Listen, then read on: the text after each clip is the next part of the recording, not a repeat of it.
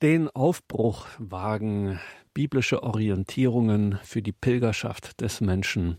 Herzlich willkommen zu einer weiteren Folge in dieser Reihe, den Aufbruch wagen in der Credo-Sendung bei Radio Horeb Leben mit Gott. Mein Name ist Gregor Dornis. Schön, dass Sie jetzt hier wieder mit dabei sind. Wir blicken heute wieder auf das Alte und Neue Testament dort, wo es um die Pilgerexistenz des Menschen geht, eine Pilgerexistenz, die von Gott initiiert, begleitet und gelenkt wird.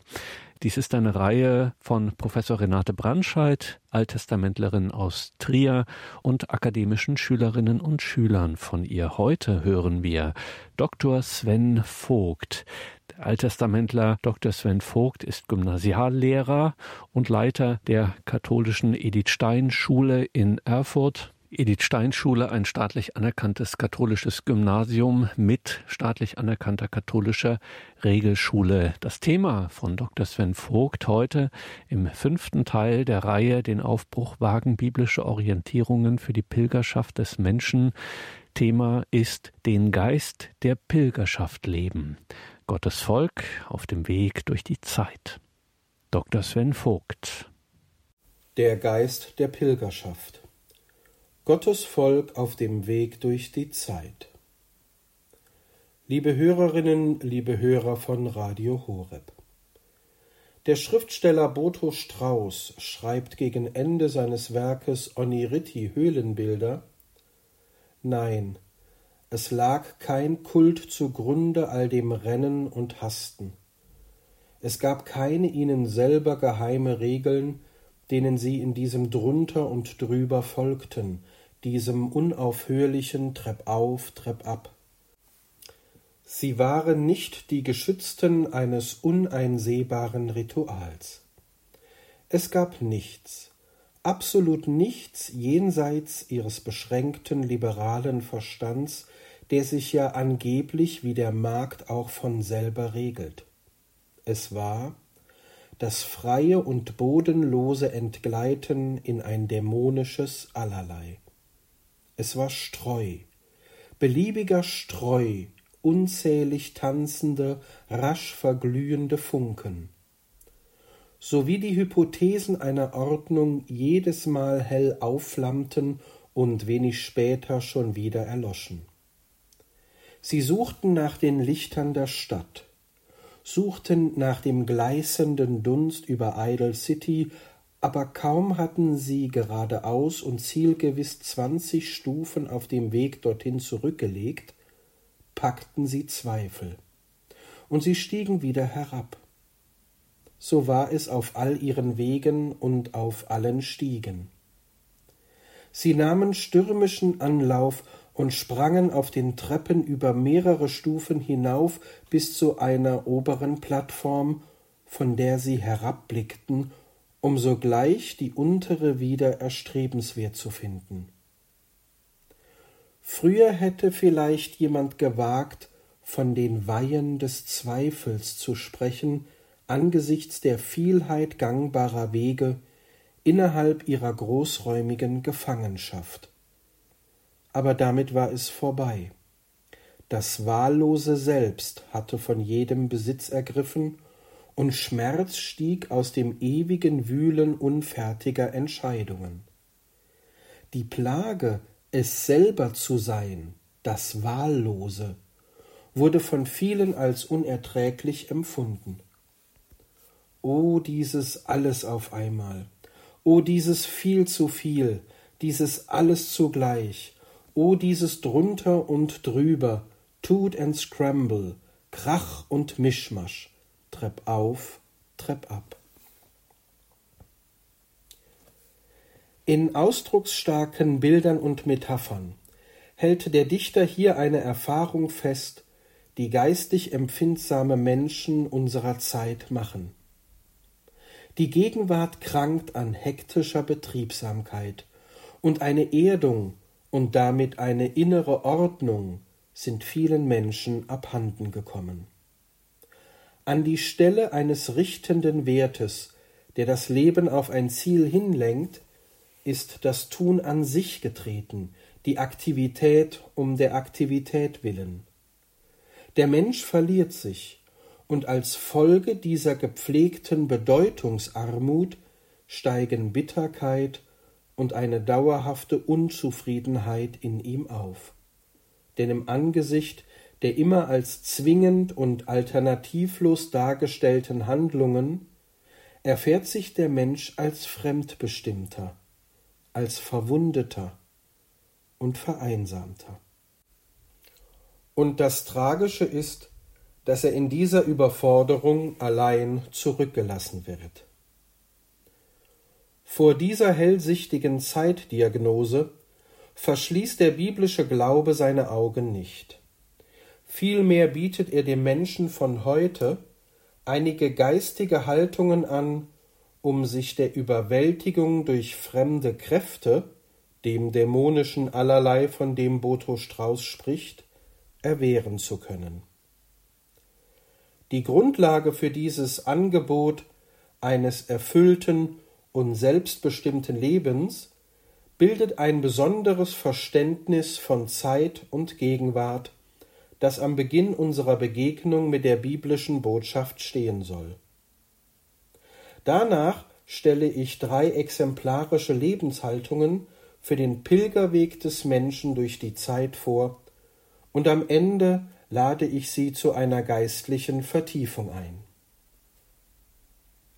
Erstens ein theologischer Blick auf unsere Zeitstunde. Der biblische Mensch versteht Zeit nicht in erster Linie als leere Dauer, die in Einheiten aufgeteilt werden kann. Zeit ist keine bloße Abfolge von Monaten, Tagen und Stunden, sondern ein von Gott verfügter Rahmen, in dem der Mensch sich nach dem göttlichen Schöpfungs- und Heilswillen entfalten soll. Deshalb wird Zeit in den Texten der Bibel danach bewertet, ob sie durch besondere Ereignisse gefüllt ist oder nicht. Ein schriftgelehrter Theologe mahnt seine Leser in Kohelet Kapitel 3 Vers 1 bis 8 ganz in diesem Sinne, wenn er schreibt Alles hat seine Stunde. Für jedes Geschehen unter dem Himmel gibt es eine bestimmte Zeit. Eine Zeit zum Gebären und eine Zeit zum Sterben. Eine Zeit zum Pflanzen und eine Zeit zum Ausreißen der Pflanzen. Eine Zeit zum Töten und eine Zeit zum Heilen. Eine Zeit zum Niederreißen und eine Zeit zum Bauen. Eine Zeit zum Weinen und eine Zeit zum Lachen eine Zeit für die Klage und eine Zeit für den Tanz, eine Zeit zum Steine werfen und eine Zeit zum Steine sammeln, eine Zeit zum Umarmen und eine Zeit, die Umarmung zu lösen, eine Zeit zum Suchen und eine Zeit zum Verlieren, eine Zeit zum Behalten und eine Zeit zum Wegwerfen, eine Zeit zum Zerreißen und eine Zeit zum Zusammennähen, eine Zeit zum Schweigen und eine Zeit zum Reden, eine Zeit zum Lieben und eine Zeit zum Hassen, eine Zeit für den Krieg und eine Zeit für den Frieden. Jede Zeitstunde, so der Theologe im Buch Kohelet, bildet einen von Gottes Planung umfassten Moment, in dem der Mensch seine Hingabe an Gott und an Gottes Weisung bezeugen kann. Denn in jeder Zeitstunde ist der Mensch aufgerufen, sich nicht planlos durch äußere Zwänge und Anforderungen treiben zu lassen.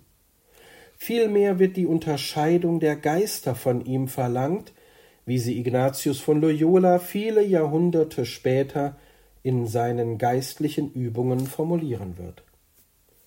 Der Mensch soll mit den Augen des Glaubens die Welt betrachten und die richtige Antwort für die Herausforderung der jeweiligen Zeitstunde finden. Darum geht es, wenn der Mensch aufgefordert wird, die Zeichen der Zeit zu erkennen. Er soll Entwicklungen und Lebensentwürfe vor dem Maßstab seines Glaubens an Gott durchleuchten und Konsequenzen für sein eigenes Leben und für seine Sicht auf die Welt ziehen. Die Zeichen der Zeit zu erkennen bedeutet daher für den biblischen Menschen nicht, dass er seinen Standpunkt aufgibt, den er im Nachsinnen über Gottes Weisung erkannt hat. Nein, er soll ihn mit prophetischer Standhaftigkeit im Gewirr der Meinungsvielfalt behaupten. Denn in jeder Zeitstunde ist die Frage an ihn gestellt, wie erkenne ich Gottes Plan für meine Gegenwart? Bei der Antwort auf diese Frage besteht, wie der Theologe Helmut Thielicke treffend formulierte, eine feine Grenze zwischen Zeitnähe und Zeithörigkeit. Es ist genau die Grenze zwischen dem Hoheitsgebiet des Herrn, von dem wir unseren Auftrag empfangen haben, und der Herrschaftszone, in die uns der Zeitgeist, in die uns der Usurpator dieser Welt locken will. Soweit Helmut Thielicke. Was kann der geistig empfindsame Mensch nun aus diesen Überlegungen über die Zeit mitnehmen? Erstens alle Zeit ist von Gottes Wirken als Schöpfer und Erlöser umfasst. Sie geht von Gott aus, der die Welt erschaffen hat, Genesis Kapitel 1, Vers 1, und der ihr damit eine innere Ordnung eingeschrieben hat. Nach dieser göttlichen Ordnung soll sich die Schöpfung als Ganze und der Mensch im Besonderen entfalten. Orientiert sich der Mensch an dieser Ordnung, dann wird er mit Lebensfülle beschenkt. Zweitens Der Mensch erkennt sich, so wie ihn Gott geplant hat, und er kann in seiner Lebenszeit das Bild entfalten, das Gott in ihn hineingelegt hat. Oder theologisch ausgedrückt, der Mensch lebt auf seine Vollendung hin. Diese Vollendung stellt keine heroische Tat des Menschen dar. Sie liegt außerhalb seiner Möglichkeiten als Geschöpf und wird ihm in einer besonderen Zuwendung durch Gott zuteil. Denn Gott führt seine Schöpfung in einem eigenen Akt zu ihrer endgültigen und größten Entfaltung, nämlich zum Anbruch seiner weltumspannenden und unumkehrbaren Königsherrschaft. Drittens. Der Mensch geht seinen Weg zwischen den beiden Polen von gottgesetztem Anfang und gottverfügter Vollendung. Er ist dazu aufgerufen, seine Zeit im Angesicht Gottes mit Sinn zu füllen und keiner geistigen Lehre zum Opfer zu fallen. An jedem Tag und zu jeder Stunde ist ihm die Möglichkeit geschenkt, die eigene Zeit zu Gottes Zeit werden zu lassen und den eigenen Lebensweg transparent für das Wirken Gottes darin zu machen. Deshalb kann es nie eine gottlose Zeit geben, höchstens eine Zeit, in der der Mensch Gott ignoriert oder vergisst.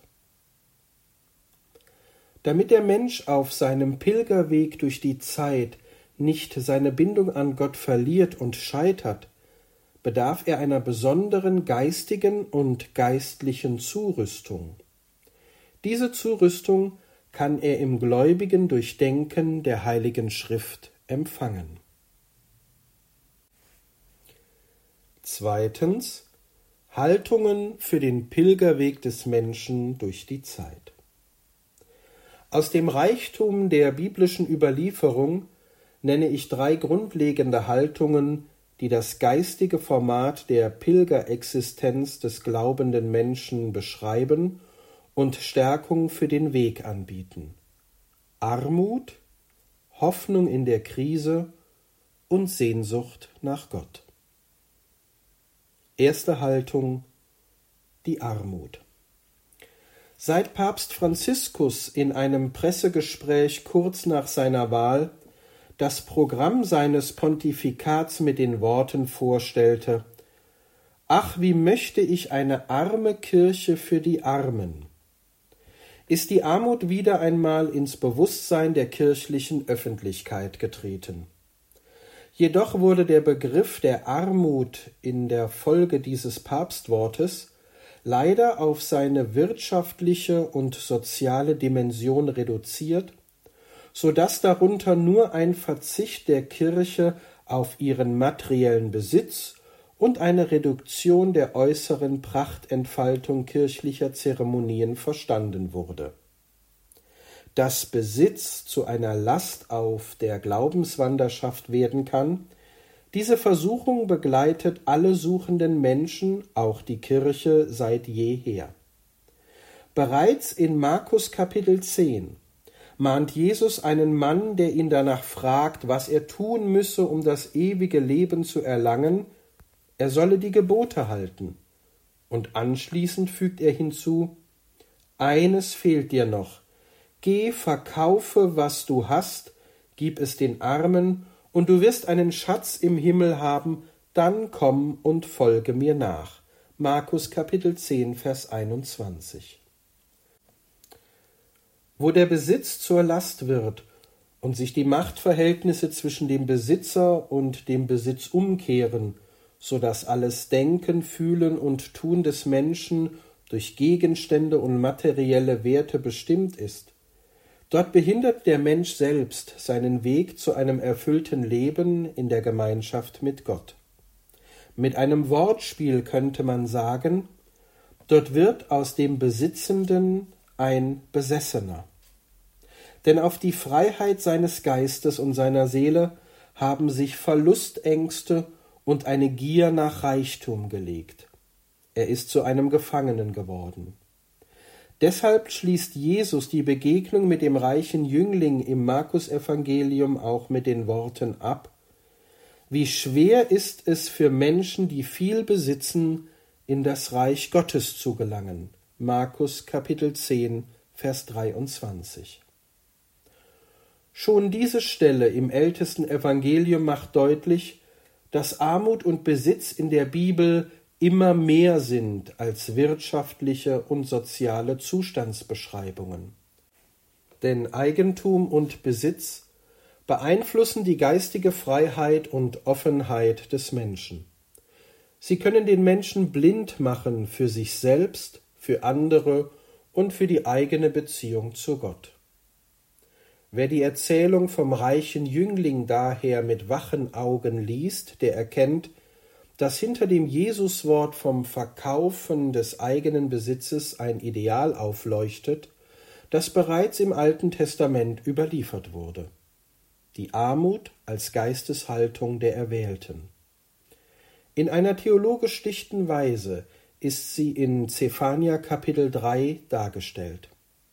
Dort heißt es in den Versen 11 bis 13, An jenem Tag brauchst du dich nicht mehr zu schämen wegen all deiner schändlichen Taten, die du gegen mich verübt hast.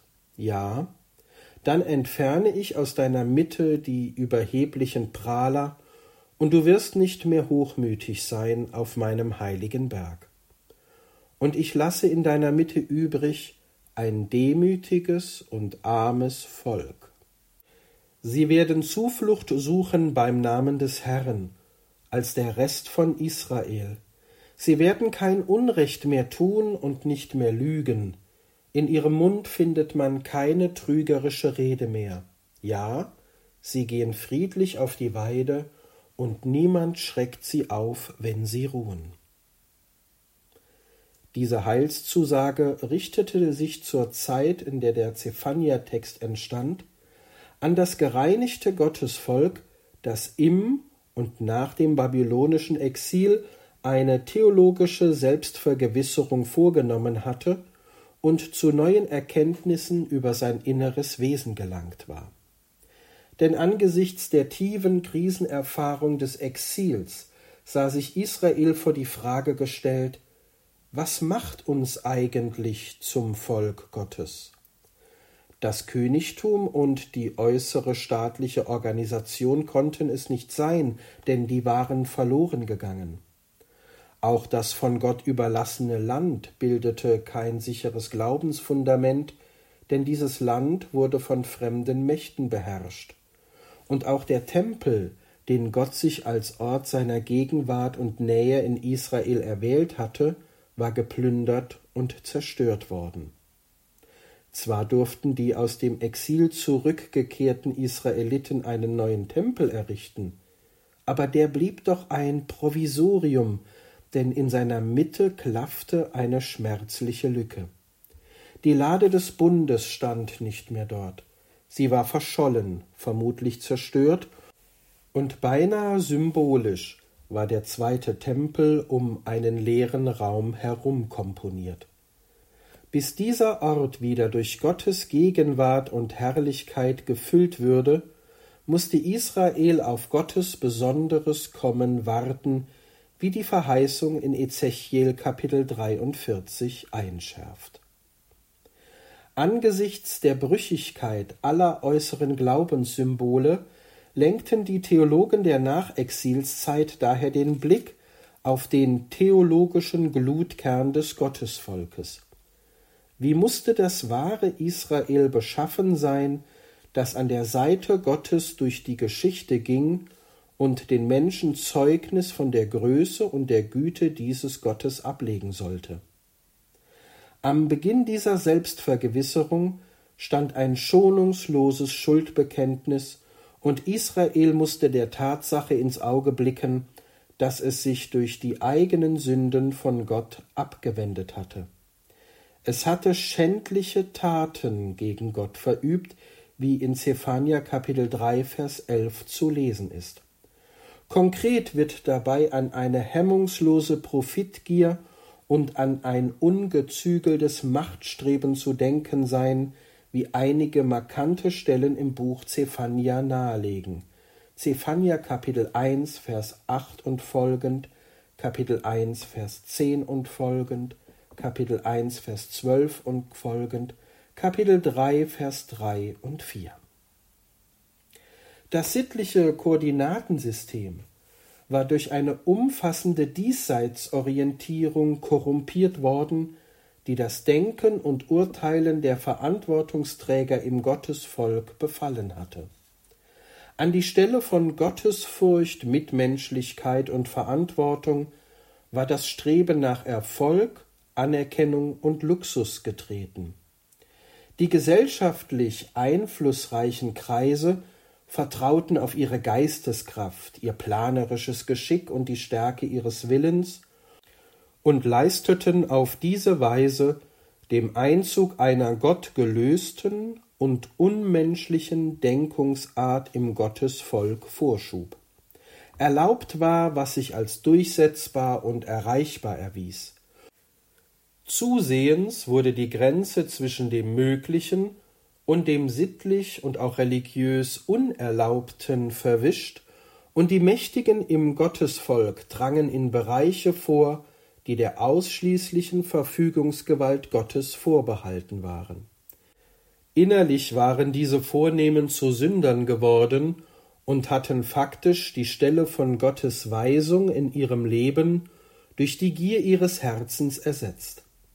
Deshalb mussten die Glaubensdenker der nachexilischen Zeit schonungslos feststellen, in seinem äußeren Gebaren hatte Israel theologisch gesprochen die Züge eines heidnischen und das heißt eines gottentfremdeten Volkes angenommen. Das Kontrastbild zu diesen in ihren Sünden verstrickten gesellschaftlichen Eliten sollte das demütige und arme Gottesvolk bilden, von dem in Zephania Kapitel 3 Vers 12 die Rede ist. Demut und Armut bezeichnen in diesem Vers nicht in erster Linie fehlende wirtschaftliche Möglichkeiten, auch wenn die Erfahrung materieller Armut und sozialer Ohnmacht immer mitgedacht werden muss. Das demütige und arme Volk wird aber nicht deshalb als Ideal vor Augen gestellt, weil ihm das Nötigste zum Überleben fehlt. darin ein erstrebenswertes Ziel zu erblicken, wäre zynisch. Als demütig und arm werden vielmehr die Glaubenden bezeichnet, die sich in einer Situation der extremen Bedrängnis ihrer Ohnmacht bewusst sind und alles allein von Jahwe erwarten. Sie übergeben sich und ihr Geschick dem Gott der Führung und erwarten von dort Weisung, Halt, Orientierung und Rettung. Zu dieser Einsicht gelangte Israel, nachdem es im Exil alle äußeren Sicherheiten verloren hatte. Israel stand vor dem Nichts. An diesem Tiefpunkt seiner Existenz neigte sich Gott aus reiner Gnade seinem Volk zu und bekräftigte seinen Bund. Diese Erfahrung bildete den Wendepunkt in der Geschichte des Gottesvolkes. Dort wo Israel im übertragenen Sinn tot war, schenkte Gott ihm neues Leben. Auf das selbstverschuldete Ende folgte der geschenkte neue Anfang. Israels Geschichte an der Seite Gottes konnte weitergehen. Damit in Zukunft alle Frommen in Israel ihren Weg als Zeugen Gottes in der Welt gehen würden, mahnten die glaubenstreuen Theologen eine Heilung des Denkens im Gottesvolk an. Diese Heilung des Denkens war Ausdruck einer umfassenden und tiefgründigen geistigen Reform und Erneuerung des erwählten Volkes, und nur diese Art von Therapie durch Rückbindung an die Glaubensüberlieferung verdient die Bezeichnung Erneuerung und Reform. Jeder ungezügelte Griff nach Macht und Besitz erschien nun als Eingriff in Gottes Rechte und wurde als ein erster Schritt hin zu einer inneren Loslösung Israels von seinem Gott verstanden, als Akt des Ungehorsams, der Israel einst in den Ruin getrieben hatte. Daher sollte das erneuerte Gottesvolk nun bewusst arm und demütig sein, also machtlos, weil letztlich alle Macht aus Gott kommt und weil es in der Geschichte des Gottesvolkes, aber auch in der Geschichte der Menschheit überhaupt immer darum gehen muss, Gottes Königsherrschaft zu errichten und kein eigenes Herrschaftsgebilde zu erträumen. Als heiliger Rest, der durch das Gericht hindurchgegangen war, seine geistigen Irrwege erkannt und bereut hatte, sah sich das wahre Israel als Gemeinde der Demütigen und Armen. Seine ideale Identität sollte darin bestehen, in dieser Weltzeit eine Gemeinschaft von demütigen Gottsuchern zu sein, die nichts in sich selbst haben und alles von Gott erhoffen. Zweite Haltung die Hoffnung in der Krise. Die Armut als Ausrichtung auf Gott und Anerkennung der eigenen Ohnmacht beschreibt ein motivierendes und glaubensstarkes Ideal, das in der Geschichte des Gottesvolkes jedoch immer wieder verdunkelt wurde. Denn leider gehört auch das selbstverursachte Scheitern zur Realität des gläubigen Lebens dazu. In den Bannkreis der Sünde eingetreten, entwickelt die Schuld eine lähmende Macht über den Menschen und engt seinen Lebensraum und seine Freiheit zusehends ein. Der Sünder wird zum Gefangenen seiner Schuld. Sie wächst sich zu einer Hypothek seines Denkens, Fühlens und Handelns aus und führt ihn in die Verzweiflung. Allein mit sich und seiner Schuld findet sich der gefallene Mensch in der Sphäre der Sinnlosigkeit wieder. Selbst wenn er für eine Zeit lang die Augen vor der eigenen Schuld verschließt, so wird sie ihn finden und ihn in einem Augenblick der Schwäche mit ihrer ganzen zerstörerischen Macht überwältigen. Viele Sünder sind daher im Angesicht ihrer Schuld zerbrochen. Beispielhaft wird diese lebensvernichtende Kraft der Schuld im Schicksal des ersten Königs Israels deutlich, im Untergang des Saul 1 Samuel 31. In einer dramatisch dichten Sprache hat der Dramatiker Boto Strauß das Ende dieses Königs in Szene gesetzt. Hier begegnet ein von Gott berufener Mensch, der trotz großer Begabung und trotz seiner Berufung die Ziele Gottes nicht verfolgte, sondern nach den Wünschen und Träumen seines eigenen Herzens und Verstandes handelte und deshalb scheiterte. Nach der verlorenen Schlacht, so die Szene bei Strauß, sitzt Saul auf einem Felsstein vor der Leiche seines Sohnes Jonathan und sinnt über seine ausweglose Lage nach. Dabei verschieben sich zunehmend Realität und geistige Verwirrung. Er klagt, der König ist seit langem müd, erschöpft von Gott, der ihn nicht liebt, hat er ein langes Ausruhen nötig. Ich habe nur für deinen Thron gestritten, obgleich du mir nicht folgen wolltest. Vielleicht ist Enden von uns allen nun das Beste.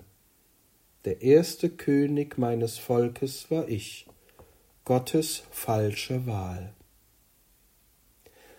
Am Ende der Szene stürzt sich der König von Verzweiflung überwältigt in sein Schwert. So endet einer, der als Hoffnungsträger im Gottesvolk begann, sich aber von Gottes Führung lossagte und am Ende im Dunkel seiner Umnachtung versank, unfähig, sich Gottes Liebe zuzuwenden. In einer Lage der äußersten Verzweiflung sieht auch der bekannte altkirchliche Bußpsalm 130 den Sünder, der aber anders als Saul nicht im Selbstgespräch gefangen ist, sondern durch den Panzer des Schuldgefühls hindurch seine Stimme zu Gott erhebt. Der Psalm beginnt mit den Worten Aus den Tiefen rufe ich Herr zu dir.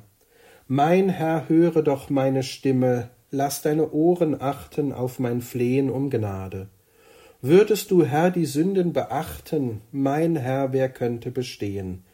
Doch bei dir ist Vergebung, damit man in Ehrfurcht dir dient. Psalm 130, Vers 1 bis 4.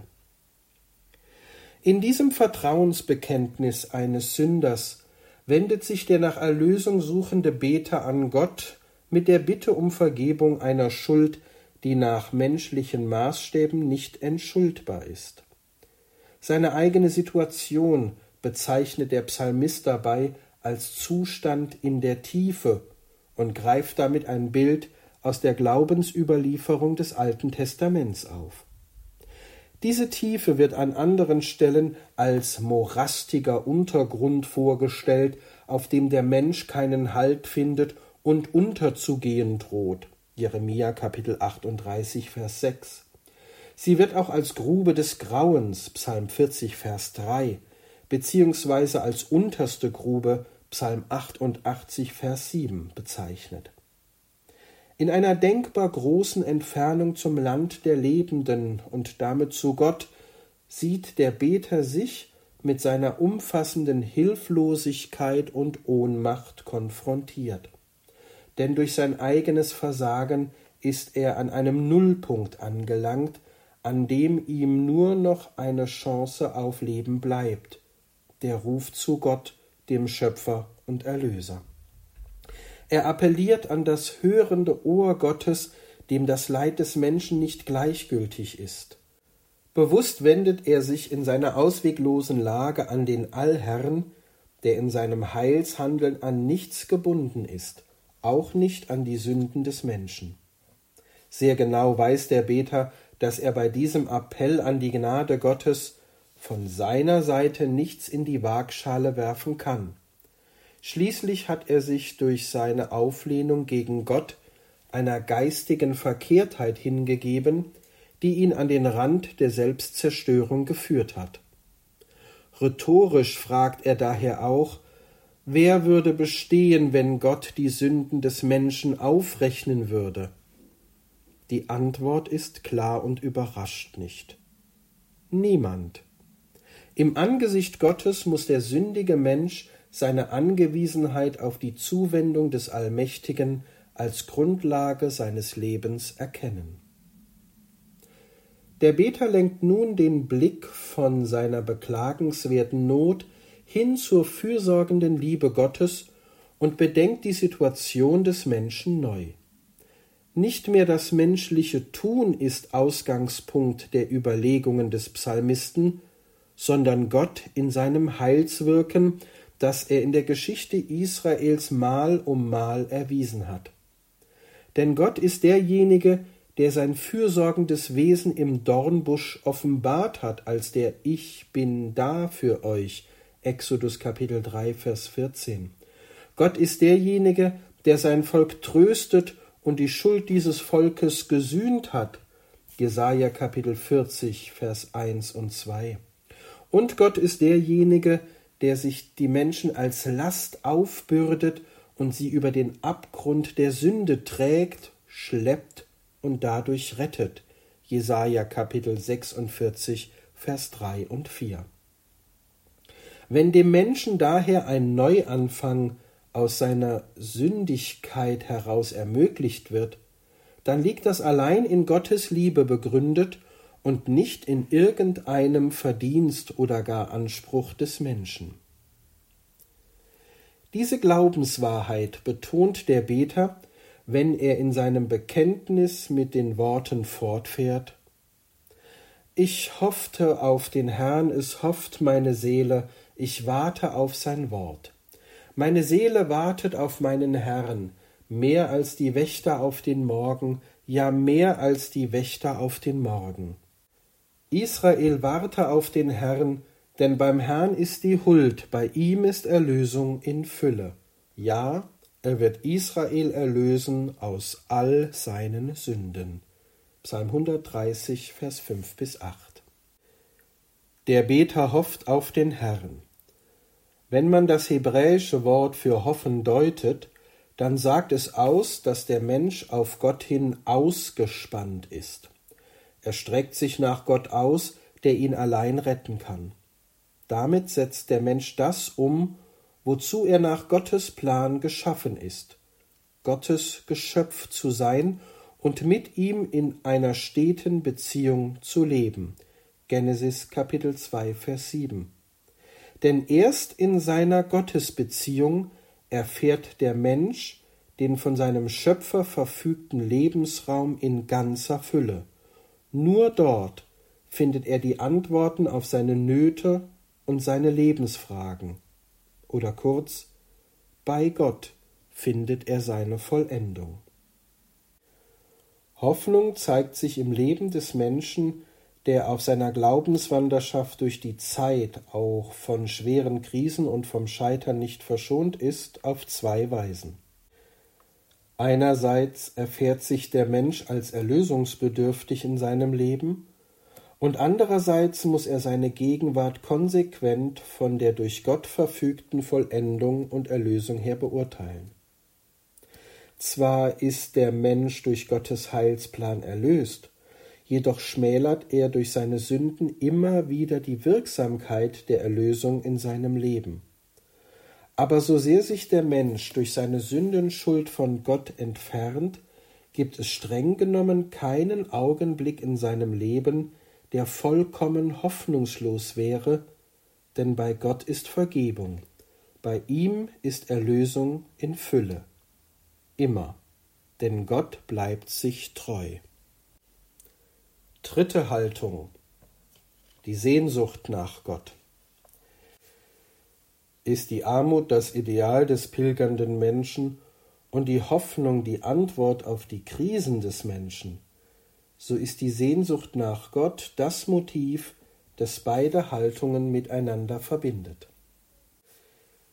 In theologisch tiefen und menschlich berührenden Worten bedenkt der Doppelpsalm 42, 43 den Weg des pilgernden Menschen inmitten einer geistig flachen Umgebung, aber auch in Augenblicken der äußeren und inneren Bedrängnis.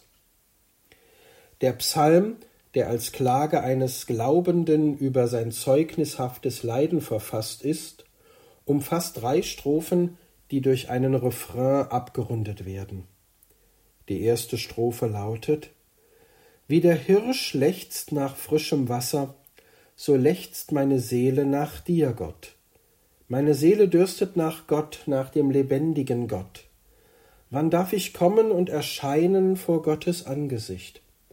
Meine Tränen sind mir Brot geworden bei Tag und bei Nacht. Man sagt zu mir den ganzen Tag, wo ist dein Gott? Ich denke daran und schütte vor mir meine Seele aus. Ich will in einer Schar einherziehen. Ich will in ihr zum Haus Gottes schreiten, im Schall von Jubel und Dank in festlich wogender Menge. Psalm 42, Vers 2 bis 5. Mit dem Vergleich eines nach Wasser dürstenden Hirschs drückt der Beter seine Sehnsucht nach Gott aus. Lechzen und Dürsten beschreiben sehr anschaulich sein inneres Bedürfnis, in Kontakt zu Gott zu treten, der ihm, um im Bild zu bleiben, Quelle des Lebens ist. Damit macht der Beter deutlich, dass die Gottesbeziehung für ihn nicht eine unter mehreren Lebensoptionen darstellt, sondern seine elementarste Lebensfunktion ausmacht, wie der Alttestamentler Ernst Haag ausführt. Deshalb stellt der Beter Gott an die erste Stelle seines Nachdenkens und erkennt sich selbst als abhängiges Geschöpf, das fern von seinem Schöpfer nicht vollgültig leben kann. Aus dieser Einsicht heraus entspringt sein Herzens- und Lebensbedürfnis, vor Gottes Angesicht zu erscheinen. Vers 3. In der Sprache einer königlichen Audienz, in der sich ein Untergebener seinem Herrn nähert, bekennt der Beter die grundsätzliche Verschiedenheit zwischen sich und Gott. Gottes Nähe und Gegenwart sind ein Geschenk für ihn, und in seiner augenblicklichen schmerzlichen Situation weiß er, dass er keinen Anspruch auf diese Gottesbegegnung besitzt. Das Erscheinen vor Gott gehört aber in der Sprache Israels in die Tradition der Wallfahrten bei denen Israel dreimal im Jahr vor seinem Gott erscheinen sollte. Deuteronomium Kapitel 16, Vers 16. Der Beter verbindet also das Ereignis der geschenkten Gottesbegegnung mit der Erfahrung der großen Wallfahrten, bei denen sich Israel als Glaubensgemeinschaft betend und bekennend dem Allherr auf dem Zion näherte. Diese Wallfahrten tragen für den Beter eine, wenn auch zeitlich begrenzte, Erfüllung seiner Sehnsucht nach der Gemeinschaft mit Gott in sich. Danach sehnt er sich, und daran hält er sich nun in der Stunde der Entbehrung fest. Die Strophe schließt mit einem Kehrvers, der den Beter mahnt, auf die ausstehende endgültige Gemeinschaft mit Gott zu harren und aus dieser geistlichen Verbindung Kraft zu schöpfen. Der Vers lautet Was bist du bedrückt, meine Seele, und was ächzt du in mir? Harre auf Gott, denn ich werde ihm noch danken für die Rettung in seinem Angesicht.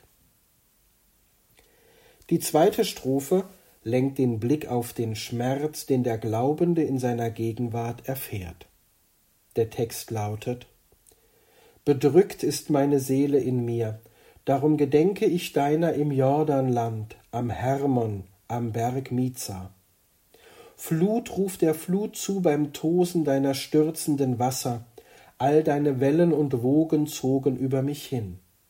Bei Tag entbietet der Herr seine Huld, und in der Nacht ist sein Lied bei mir, ein Gebet zum Gott meines Lebens. Sagen will ich zu Gott meinem Fels, Warum hast du mich vergessen? Warum muss ich trauernd einhergehen, von meinem Feind unterdrückt? Es trifft mich zu Tode in meinen Gebeinen, dass meine Bedränger mich verhöhnen, da sie den ganzen Tag zu mir sagen, Wo ist dein Gott? Psalm 42, Vers 7 bis 11. Der Beter vergleicht sein Leben mit dem Zusammenprall mächtiger Wasserfluten. Diese Fluten stehen symbolisch für die Chaoskräfte, die jeder Mensch in Augenblicken der Belastung und des Leids erfährt. Hinter diesem Bild, das auch für die erste Schöpfungserzählung in Genesis Kapitel 1 Vers 1 bis Kapitel 2 Vers 4 von Bedeutung ist, steht die Glaubensauffassung, dass der Plan Gottes in dieser Weltzeit von gottfeindlichen Kräften angegriffen wird. Die Macht des Bösen bedroht Gottes Heilsordnung und will sie zu Fall bringen. In diesem heilsgeschichtlichen Drama ist der Glaubende zum Zeugen für Gottes Gerechtigkeit bestellt. Er hat sich bewusst dafür entschieden, inmitten dieses Kampfes an Gottes Seite zu stehen und daher nimmt er auch das Zeugnis Leiden des Gerechten in Kauf. Verleumdung und Angriffe, die Gottes Ordnung gelten, treffen folglich auch ihn als sichtbaren Vertreter dieser Ordnung. Und auch wenn der Gerechte sich aus innerster Überzeugung an Gott als seinen Felsen gebunden hat, geht die Erfahrung des Leidens nicht spurlos an ihm vorüber. Er ist erschöpft und verunsichert, weil er nicht weiß, ob seine Kräfte für die Auseinandersetzung mit seinen Gegnern ausreichen, die ihn mit Hohn und Spott übergießen. Nur eines steht für ihn außer Frage. Unter keinen Umständen ist er bereit, seinen Platz als Gottes Zeuge in der Welt zu räumen. Denn Gott hat ihn ganz ergriffen. Er ist zum Inhalt seines Lebens geworden aber auch als Mensch, der sich ganz in den Dienst Gottes stellt, kennt der Gerechte Verzweiflung und Krisen im Glauben. Das schmälert sein Lebenszeugnis nicht, sondern macht es in seiner Ehrlichkeit nur noch glaubwürdiger. In der letzten Strophe bittet der Beter Gott darum, in diesem Drama eine Wende zum Guten herbeizuführen. Der Psalmtext lautet Verschaff mir Recht, Gott, und führe meinen Rechtsstreit gegen ein treuloses Volk. Rette mich vor den bösen und tückischen Menschen, denn du bist der Gott meiner Zuflucht. Warum hast du mich verstoßen? Warum muss ich trauernd umhergehen, vom Feind unterdrückt? Sende dein Licht und deine Wahrheit, sie sollen mich leiten, sie sollen mich bringen zu deinem heiligen Berg und zu deinen Wohnungen, so will ich kommen zu Gottes Altar, zum Gott meiner Freude und meines Jubels. Ich will dir danken zur Leier, Gott, du mein Gott. Psalm 43, Vers 1 bis 4. Von den grundsätzlichen Überlegungen über das Wirken der Macht des Bösen lenkt der Beter seine Überlegungen nun zum gottlosen Treiben in seinem eigenen Volk denn er muss erschüttert feststellen, dass Angriffe auf Gottes Planung und auf die Vertreter dieser Planung nicht nur von außen kommen. Auch aus der Mitte des Gottesvolkes selbst treffen ihn Schmähung und Ablehnung.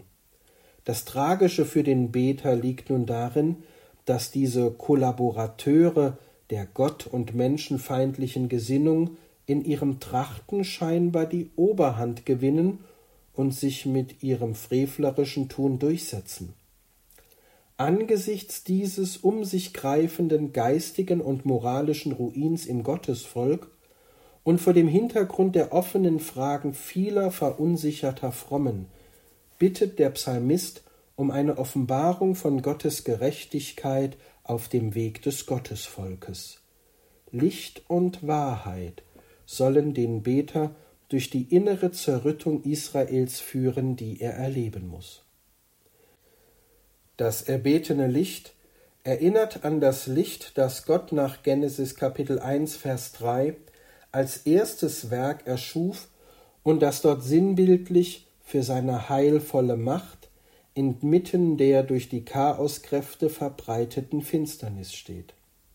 Mit der Bitte um Licht also darum, noch stärker vom Heilswirken Gottes umfasst zu werden, erklärt sich der Beter zugleich bereit, als Sachwalter Gottes dieses Licht in die Welt zu tragen und so einen Beitrag zu leisten, damit die Vollendung der Welt schon im Hier und Jetzt zeichenhaft erfahrbar wird.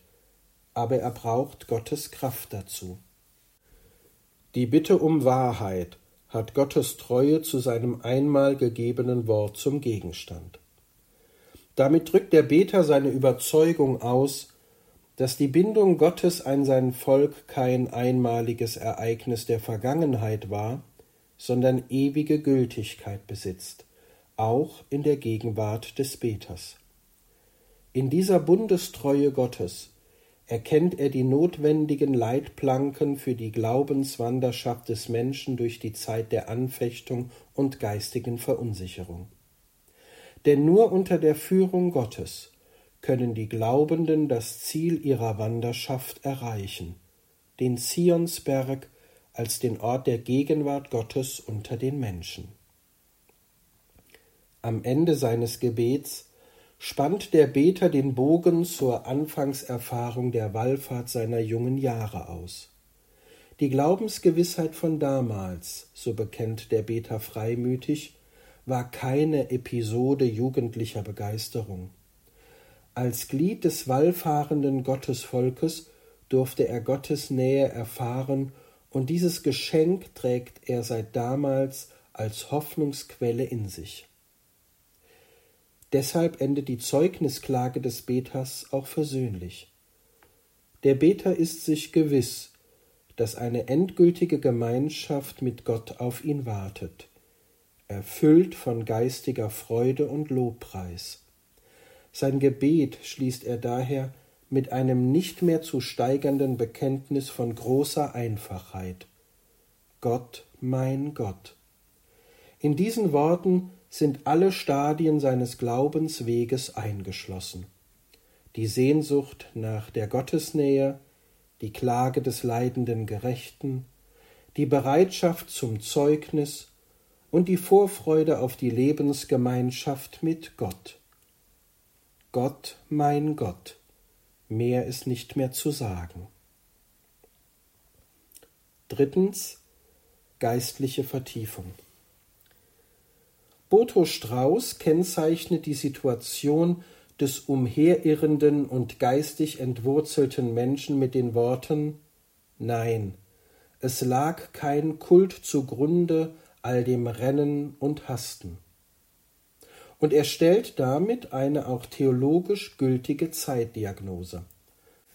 Der Mensch hat die Verbindung zu den tiefen Dimensionen seines Lebens verloren und auf tragische Weise ist der Gott gelöste Mensch zu einem plan- und ziellosen Wesen geworden. Aus der Sicht der biblischen Glaubensüberlieferung bildet die Bindung an Gott einen geistigen Schutz für den Menschen, um nicht in totaler Bedeutungsarmut zu versinken oder Opfer von umfassender, dämonischer Fremdbestimmung zu sein. Als von Gott geführter kann der Glaubende im Wirrwarr von Ideen und Ideologien sich am Gott der Führung festhalten und aus dieser Nähe zu Gott heraus die notwendigen Entscheidungen für sich und für seinen Lebensweg treffen. Diese Hingabe an Gott ist allen pragmatischen Überlegungen und jeder Nützlichkeitserwägung, also jeder rein weltlichen Logik vorgelagert. So gesehen verteidigt das Bekenntnis des Glaubens die Freiheit des Menschen. Als Mensch, dem Gott Freiheit geschenkt hat, kann er zu den Auswüchsen einer geistig leeren Lebensweise Nein sagen. Der Mensch ist frei, sich gegen Übergriffe und Vereinnahmungen aller Art zur Wehr zu setzen. Er ist frei für ein Leben in Fülle.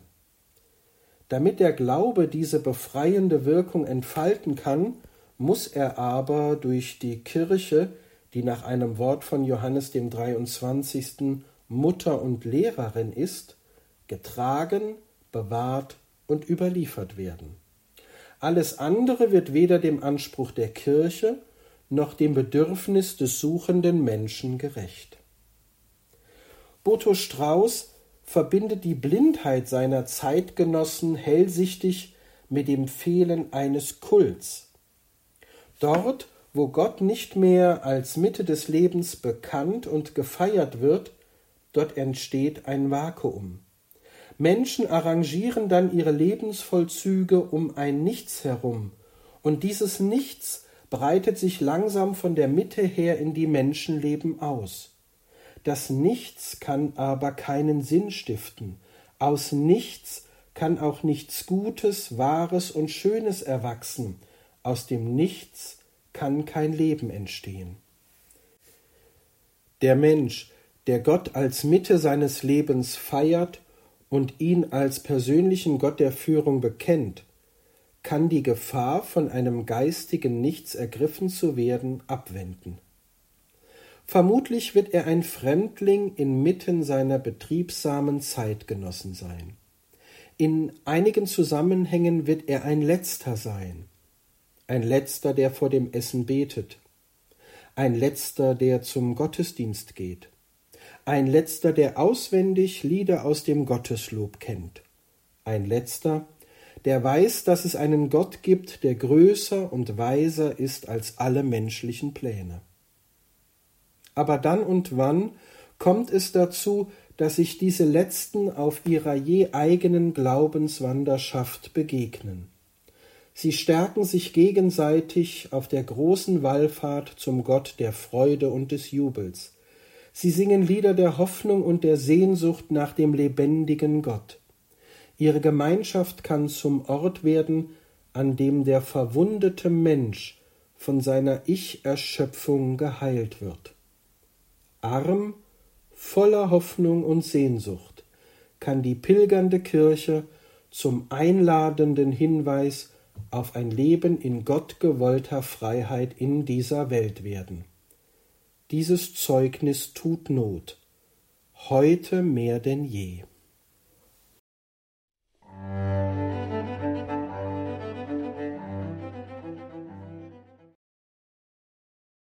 Den Geist der Pilgerschaft leben, Gottes Volk auf dem Weg durch die Zeit. Wir hörten in dieser Credo-Sendung bei Radio Horeb ihrer christlichen Stimme in Deutschland Dr. Sven Vogt, Leiter der Edith Stein Schule in Erfurt und akademischer Schüler der Trierer Alttestamentlerin Professor Renate Brandscheid.